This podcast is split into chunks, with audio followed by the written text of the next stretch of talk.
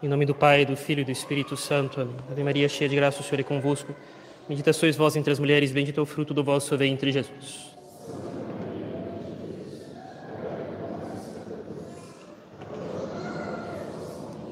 Nossa Senhora das Dores, por favor, podem se sentar.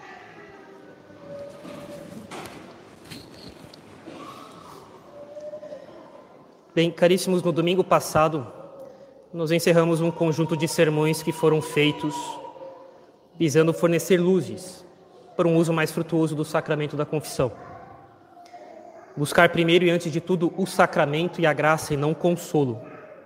O penitente é consolado na medida em que tem seus pecados perdoados, na medida em que aplica os conselhos que o padre dá e evita pecados. Depois, construir adequadamente a matéria do sacramento, ou seja, saber se acusar dos pecados e lidar com certas dificuldades inerentes à própria confissão, como vergonha, por exemplo. Agora nós estamos às portas da Quaresma, que foi instituída com a finalidade precisa de repararmos pelos nossos pecados. E para isso, lembremos-nos do que falamos há algumas semanas sobre como deve ser uma teologia moral caridosa.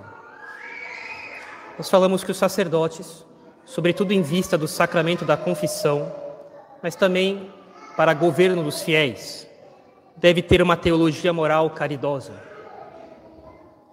Que essa teologia moral caridosa se dedica primeiro a diminuir o perigo de pecar.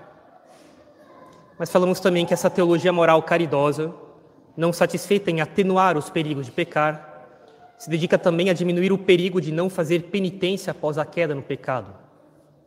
Nós todos estamos expostos ao perigo da impenitência mais do que ao perigo de pecar.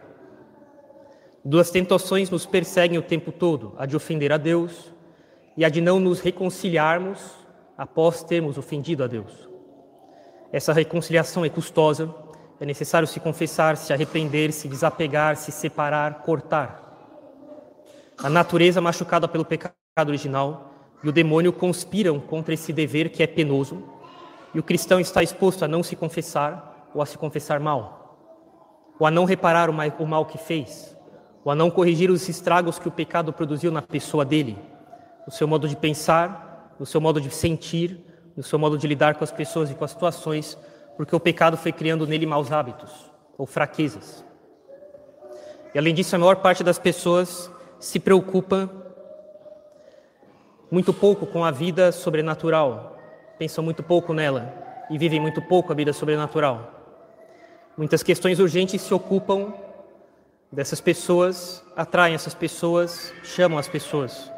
É preciso ganhar o pão de cada dia, é necessário até mesmo assegurar o máximo de conforto e de bem-estar, é necessário pensar no meu futuro, é necessário pensar no futuro da minha família, é necessário me preocupar com minha saúde, é necessário passar minhas horas de diversão de modo agradável, é necessário ir ao cinema ou ao teatro, é necessário preparar a próxima viagem para a praia. É necessário ler notícias, saber como está o comportamento da Bolsa de Valores hoje. É necessário estar informado das discussões da Câmara e do Senado, das negociações internacionais, das viagens dos presidentes. É necessário receber meus amigos em casa e ir na casa deles. Enfim, eis aí a vida de cada dia das pessoas. E no meio de tudo isso, a vida sobrenatural parece absolutamente estranha à vida de cada dia. Como Cristo falou na parábola, são essas sementes que não criam raízes, justamente porque se ocupam com as tribulações de cada dia, com os prazeres, com os negócios, com as dificuldades de cada dia e não crescem. Entretanto, nosso Senhor disse que se nós não fizéssemos penitência, nós pereceríamos todos. E para fazer penitência de verdade é necessário melhor conhecer o que é pecado. Uma teologia moral caridosa procura instruir os fiéis para que eles tenham uma noção adequada do que é pecado, do que é o pecado, para que a gente faça uma quaresma com dignos frutos de penitência. Porque foi a falta de penitência que levou Deus a punir o gênero humano com o dilúvio na época de Noé. Foi a falta de penitência que fez Jesus punir, Deus punir Jerusalém com sua destruição no ano 70. E foi a penitência que salvou Nínive de ser punida por Deus. Uma teologia caridosa procura primeiro os interesses de Deus, o primeiro interesse de um médico é que o paciente pare de sangrar. E o primeiro interesse de Deus é que nós paremos de pecar. É necessário parar de pecar. E nos próximos domingos nós iremos, portanto, ver mais de perto o que é pecar. O que é essa coisa chamada pecado? O pecado é uma coisa tão séria que mereceu tratados e tratados de teologia moral para que os sacerdotes fossem instruídos, para que eles fizessem o possível para as pessoas pararem de pecar. O pecado é tão sério que fez com que, a partir do momento que Adão o cometesse, as piores punições caíssem sobre o gênero humano. Se nós colocarmos uma espécie de balança num prato de um lado, num prato da balança, todas as guerras, todas as traições, todas as doenças, crianças com leucemia, fraudes, assassinatos, assaltos, tráfico de drogas, todos os problemas em família, todas as brigas, todas as rixas, todas as divisões, e todos os terremotos, e todos os maremotos, todas as secas, todas as fomes que o mundo já passou, passa hoje e ainda irá passar, e que são consequência e punição dos pecados das pessoas.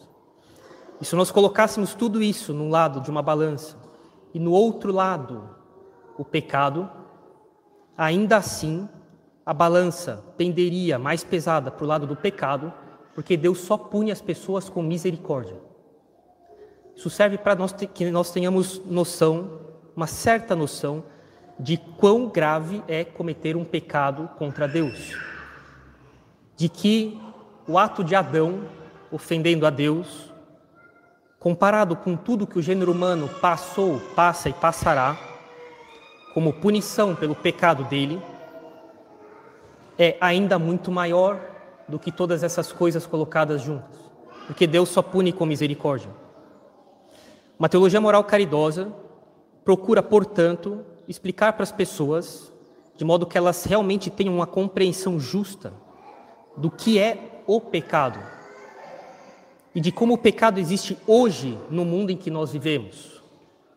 O mundo em que nós vivemos é uma máquina, uma máquina com estruturas e elas funcionam juntos, existe uma unidade. Uma máquina de fazer as pessoas esquecerem de Deus.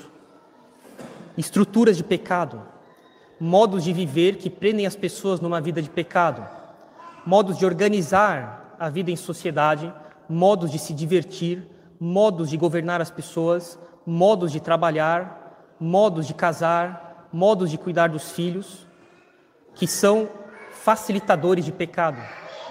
Isso constitui uma estrutura. E essas coisas, elas entram nas vidas das pessoas e das nossas vidas também. E existe um grande perigo de vermos com amenidades essas coisas de maneira amena, porque nós vivemos, nascemos nesse meio e nos falta referência. Por exemplo, o modo como as pessoas tratam como pano velho hoje em dia a fidelidade conjugal, a castidade no casamento. Ora, quando sabemos que Alexandre Magno, que pode ter sido um grande general, mas que era um pagão, ele, ele cultuava vários deuses. Hoje em dia nós podíamos pensar, mas que coisa, que coisa estúpida. Ele, uma vez acampado no seu, na sua tenda do seu acampamento militar, diz mais para o final do dia para dois soldados: Por favor, me tragam uma mulher. Os soldados então vão atrás de uma e ela chega um tanto tarde da noite, se desculpando, dizendo: Meu senhor, peço desculpas pelo atraso, porque demorei para conseguir fazer meu marido dormir. E nessa hora ele sai da tenda furioso, falando para os seus soldados: Vocês são loucos? Vocês me trouxeram uma mulher casada. Mandem essa, embora, essa mulher embora daqui agora. Ele era um pagão. Ele cultuava os deuses. Os deuses tinham um comportamento repreensível nas mitologias. E ele tinha noção das coisas. Ele não valia nada, hein? Ele não tinha um comportamento exemplar na vida dele. Mas quando um pagão faz isso, e nós hoje vemos que, ao contrário, numa sociedade que se diz ainda herdeira de princípios católicos, em que a castidade no casamento é tratada como pano de chão, é necessário que nós comece, comecemos a refletir o quanto a balança da nossa estimativa moral está bastante desorientada. Coisas que, com um pouco de reflexão, nós veremos que são incompatíveis com os princípios do Evangelho. Os princípios do Evangelho não são meras exortações piedosas para pessoas que querem ser santas. Elas são a nossa lei, elas são obrigatórias para nós. Cristo falou: se, nossa, se sua mão te leva a pecar, corta ela. É melhor entrar no céu sem uma mão do que ir para o inferno com as duas. Se o teu olho te leva a pecar, arranque o olho. É melhor entrar cego no céu do que ir para o inferno vendo. Lógico, o que, que Cristo quer dizer com isso? Ele quer dizer que nós devemos erradicar as ocasiões de pecado. Ou é isso, ou é o sofrimento eterno no inferno, e será justo. Se tua rede social te faz pecar, corta ela. É melhor entrar no céu sem rede social do que ir para o inferno com sua rede social. Se tua academia de ginástica te faz pecar, corta ela. É melhor ir para o céu sem academia do que ir para o inferno com academia de ginástica. Nós vamos falar sobre isso. Se eu pudesse falar aqui o que eu já vi na vida, eu não posso porque vai para a internet. Depois um dia aí alguém, gente que nem é católica, um dia, um dia a pessoa vai ver que eu tratei esse assunto e vai falar, o padre está falando de mim. Né? Não dá para fazer isso. Né?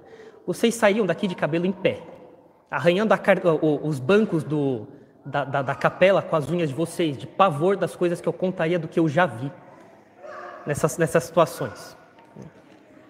Uso de celular, modos de amizade, seriados e filmes. Se vocês visitassem as escolas de comunicação e arte das universidades, as faculdades de artes, de, de belas artes, de artes cênicas, de, de, de música, né? de cinema. Se vocês passassem pelos corredores ali, se vocês fossem ali, porque o bandejão está fechado, porque eles estão em greve, então você tem que comer na lanchonete do, do Instituto de Artes. Né? Você desse uma olhada como é que é o pessoal ali, vocês veriam os filmes, os seriados que são produzidos hoje por essas pessoas que foram formadas ali, com aquele, com aquela, com aquele ambiente e com aquela, aquela programação de aula. Vocês veriam os filmes de outro jeito. Assim como São João Bosco, no sonho dele, falava que ele via um grande barco, que era a igreja, e o Papa governando o barco, e haviam muitos barcos em torno desse, desse grande barco, que era a igreja, eram os barcos das heresias, da, da maçonaria, dos inimigos da igreja, dos liberais, dos comunistas, e que eles jogavam livros no barco da igreja e quando esses livros caíam lá dentro causavam incêndios. Aí vinha um vento que apagava, alguns apagavam incêndio, enfim. Mas naquela época eram livros. Hoje são filmes, seriados, música, e outras coisas. Vamos falar sobre isso. Essas coisas são produzidas com a intenção deliberada de causar estrago do lado de cá. Do nosso lado aqui, essas coisas são jogadas para causarem dano. Essas pessoas que fazem arte, cinema, belas artes, eh, artes cênicas, música, elas são educadas numa, numa, numa ideologia, num sistema de pensamento que faz com que elas creiam que elas são profetas da liberdade moral contra a, a, a opressão religiosa dos Dez Mandamentos, contra esse falso moralismo burguês da castidade, da virgindade, da, do casamento monogâmico entre homem e mulher. E eles fazem de tudo para colocar no que eles produzem, e eles fazem isso deliberadamente não é um mero acidente, porque ah, eles têm uma vida ruim, então eles acabam pondo essas coisas no filme, é mesmo. É colocado de modo deliberado, de modo pensado, para causar estrago aqui, do nosso lado. Essas coisas são jogadas no barco da igreja para causar incêndio. Nós vamos falar sobre isso. É necessário ter um pouco de bom senso, ver essas coisas não mais de modo ameno e inocente, mas saber que nós estamos lidando com gente que faz essas coisas com bastante consciência do que faz. Você pega um livro de uma pessoa que defende as coisas mais imorais e os sistemas e os sistemas de pensamento mais absurdos. E são grandes pensadores que influenciaram as ideias no mundo. E ele comenta os sistemas escolásticos de São Tomás, a doutrina moral da igreja com precisão. Aí você fala, é, ele sabe do que ele está falando. Ele se opõe ao que nós defendemos, não é por capricho, mas por maldade. Ele tomou uma decisão sabendo muito bem contra o que ele luta. Nós vamos falar sobre isso. São criadas estruturas de pecado que facilitam pecados e nós vivemos nesse meio.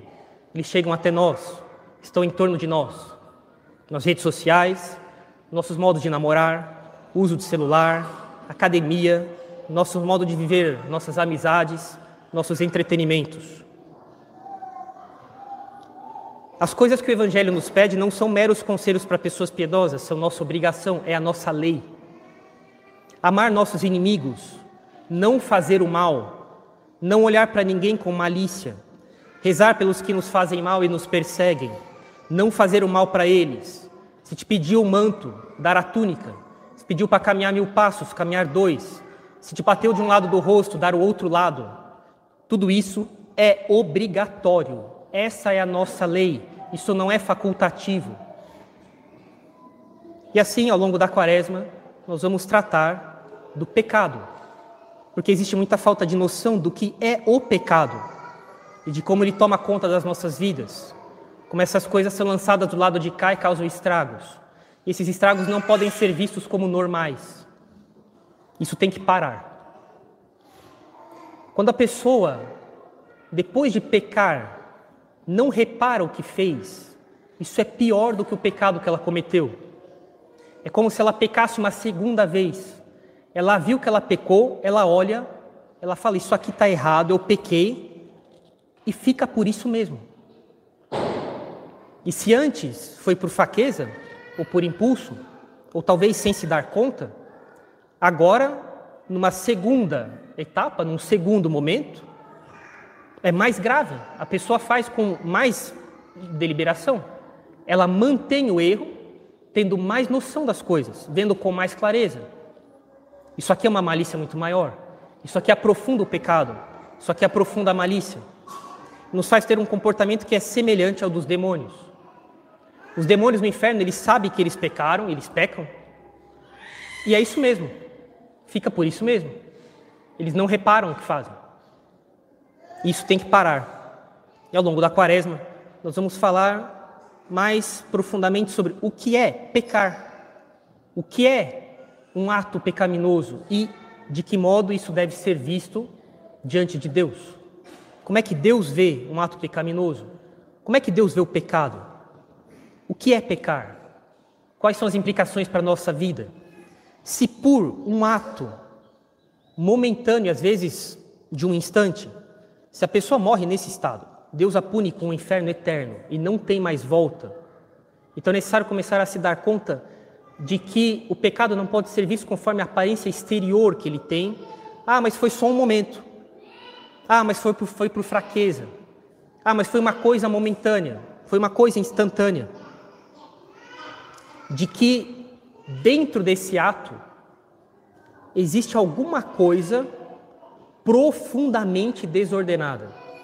Alguma coisa que nós só conseguimos ver quando nós paramos para refletir o que é, se é possível falar assim, depois nós vamos ver que não é bem, não é para levar isso ao pé da letra, o que é a essência do pecado, o que é que ele é.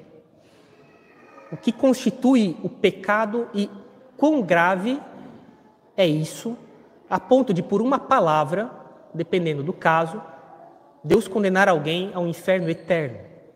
Não precisa ser o pior pecado, o pior crime de guerra do mundo.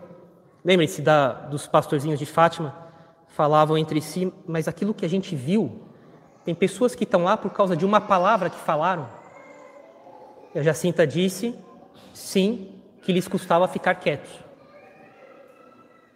Existe alguma coisa num ato que seja breve, que, por breve que seja, um mau pensamento que durou um instante. Se tem matéria grave e culpa grave ali, tem alguma coisa ali que é de uma desordem total. Nós vamos tratar disso ao longo da quaresma, para que nós sejamos capazes ao longo da quaresma de fazer dignos frutos de penitência e que caia sobre nós a misericórdia de Deus, como caiu sobre Nínive, e não a justiça dele, como aconteceu na época de Noé. Atualmente existe um grave problema entre nós Os pecados que clamam a Deus vingança, todos são feitos de maneira absolutamente universal no mundo. Matar inocentes, isso clama a Deus por vingança. Clamar a Deus quer dizer que Deus não tolera essas coisas por muito tempo. A quantidade de abortos, de crimes e assassinatos de pessoas inocentes hoje em dia é absolutamente delirante. Isso clama a Deus por vingança. Depois, não pagar ao trabalhador o salário que lhe é justo. O modo como o governo, por meio de impostos, a porcentagem de impostos, de taxações, de obrigações trabalhistas que ultrapassam o limite do razoável e que equivale a pegar o salário do trabalhador. Isso é feito universalmente no mundo. Isso aqui clama a Deus por vingança. Sodomia. Nós vivemos numa sociedade em que essa é a sua cultura. Essas coisas clamam a Deus por vingança. E não se pode esperar que Deus tolere essas coisas por muito mais tempo. Ou nós fazemos dignos frutos de penitência, ou cairá sobre nós a indignação de Deus, como na época de Noé sobre as pessoas. A compreensão do pecado é necessária para que nós façamos dignos frutos de penitência e aproveitemos a quaresma de maneira frutuosa, para que Deus tenha misericórdia de nós e para que nós tenhamos paz. Jesus Cristo falou, chorando sobre Jerusalém, Jerusalém, Jerusalém, se reconhecesses o bem que te foi dado, era o Messias ali, terias paz. Entretanto, por causa da falta de adesão a Jesus Cristo, o que foi dado para ela foi a guerra e a aniquilação total de Jerusalém. E o que deve ser dado para nós, lógico, que nós queremos de Deus, que Deus nos dê, é a sua misericórdia. Mas para isso é necessário fazer dignos frutos de penitência e não acrescentar aos nossos pecados a malícia da falta de reparação. E é necessário que nós tenhamos uma conduta caridosa, ou seja, uma conduta que busque os interesses de Deus em primeiro lugar. E assim como um médico tem em primeiro lugar o interesse de que o paciente pare de sangrar, o primeiro interesse de Deus é que as pessoas parem de pecar. As pessoas quer dizer nós.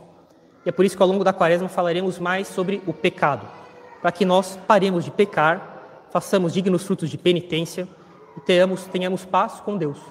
Em nome do Pai, do Filho e do Espírito Santo. Amém.